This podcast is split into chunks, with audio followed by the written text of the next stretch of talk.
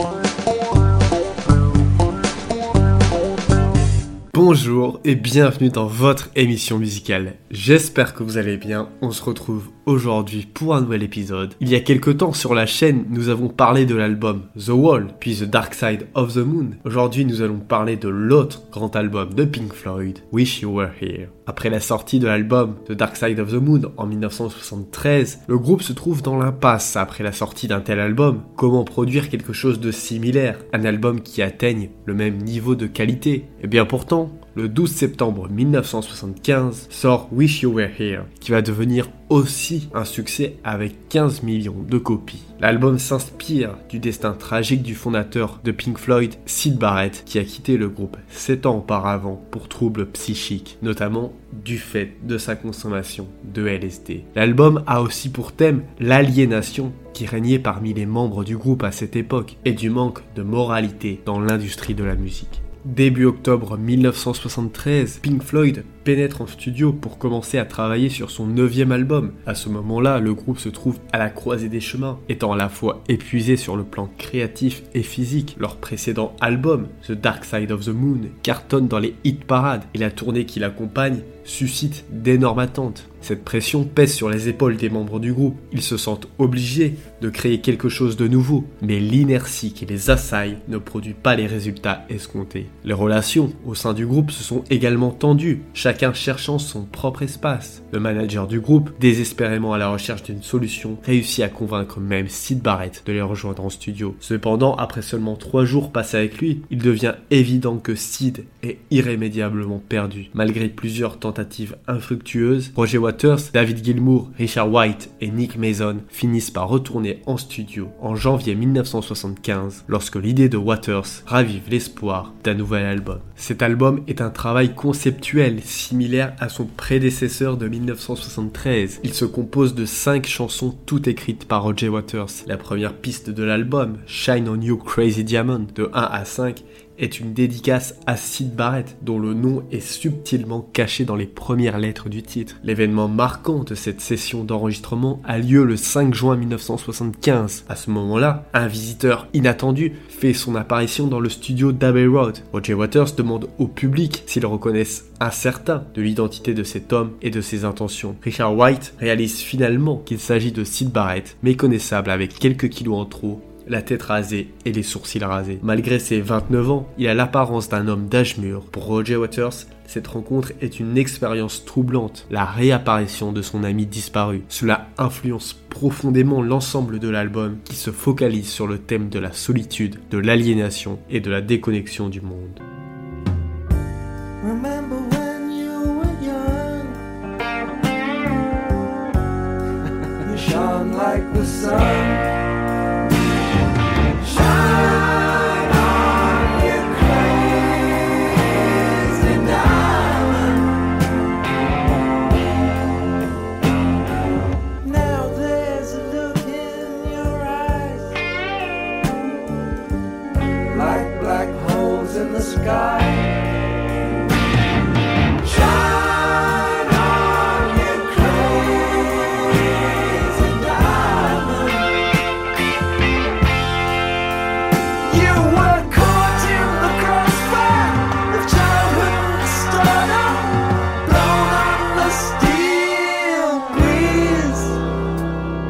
Cette piste est tissée avec la suivante, Welcome to the Machine, qui est une critique acerbe de l'avidité et des profits qui ont dominé l'industrie musicale. Il s'agit dans cette chanson de dénoncer les producteurs de disques et les gestionnaires obsédés par le profit qui exerce un contrôle sur le groupe, ce qui a malheureusement contribué au déclin mental de Sid Barrett. L'environnement qui l'entourait ressemblait à une machine implacable. Les fans, le groupe lui-même et l'industrie musicale, tous lui dictaient quoi faire et quand le faire, tout dans le but de maximiser leur succès financier. En suivant la tonalité nostalgique de Shine on You, Crazy Diamond, Welcome to the Machine adopte un style musical plus anxiogène et froid. Le morceau s'ouvre avec le son d'un sas qui s'ouvre, suivi d'un ronronnement de moteur, ce moteur établissant ensuite le rythme pour le reste de la chanson. La composition est conçue comme une sorte de collage sonore incorporant de multiples interventions de divers synthétiseurs joués par White. De nombreuses parties instrumentales subissent des modifications et des effets spéciaux. Roger Waters éprouve des difficultés avec certaines sections de chant et parfois ralentit le magnétophone lors de l'enregistrement pour atteindre des notes plus élevées lors de la lecture normale. Welcome to the Machine se termine par le son du sas se refermant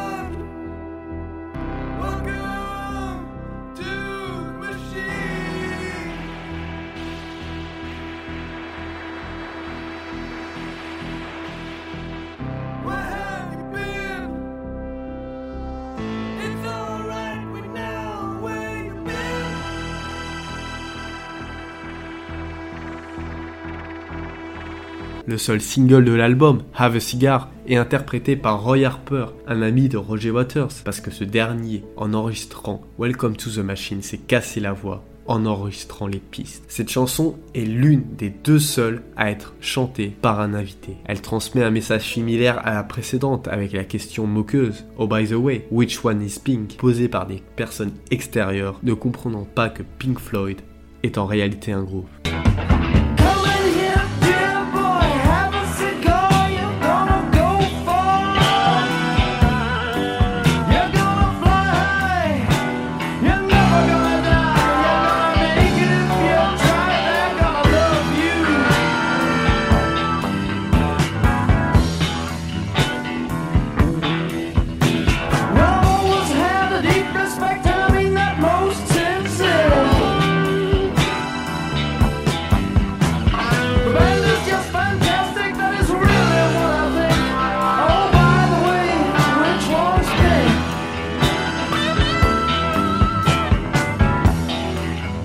Chanson suivante, qui a donné son nom au titre de l'album, Wish You Were Here, débute avec la célèbre guitare à 12 cordes de David Gilmour, et elle est également une dédicace, cette fois-ci, à Sid Barrett et à tous ceux qui se sentent perdus. Cette chanson aborde le thème de la déconnexion que ressentent de nombreuses personnes dans leur existence. La chanson explore la manière dont les individus font face au monde en se retirant physiquement, mentalement ou émotionnellement, exprimant ainsi un sentiment de détachement généralisé. Au début de cette chanson, elle semble émerger d'une radio lointaine, créant ainsi une métaphore visuelle de l'éloignement entre l'auditeur et la musique. Et sur cette radio, on peut entendre le dernier mouvement de la quatrième symphonie de Tchaïkovski. À la fin de la chanson, Lorsque le vent souffle, on peut entendre le son d'un violon, joué par le violoniste de jazz français Stéphane Grappelli. Ce dernier, enregistré dans les studios voisins, Pink Floyd lui a demandé de jouer sur le morceau lorsqu'ils ont appris sa présence.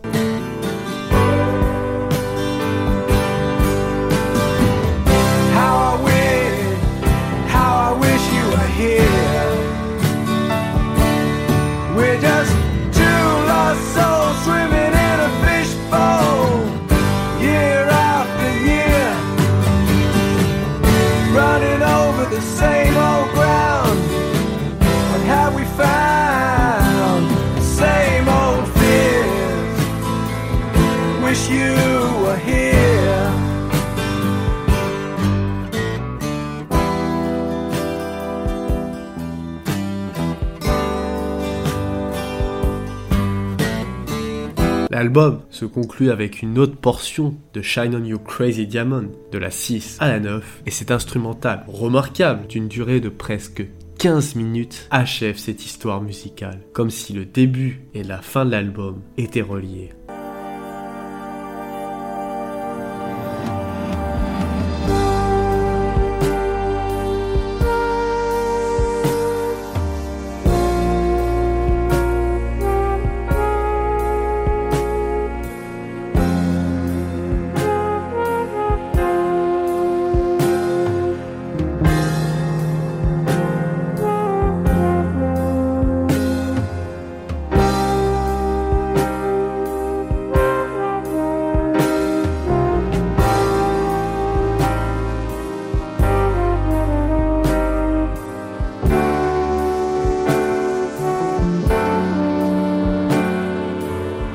Pochette de l'album a été créée au studio Warner Bros.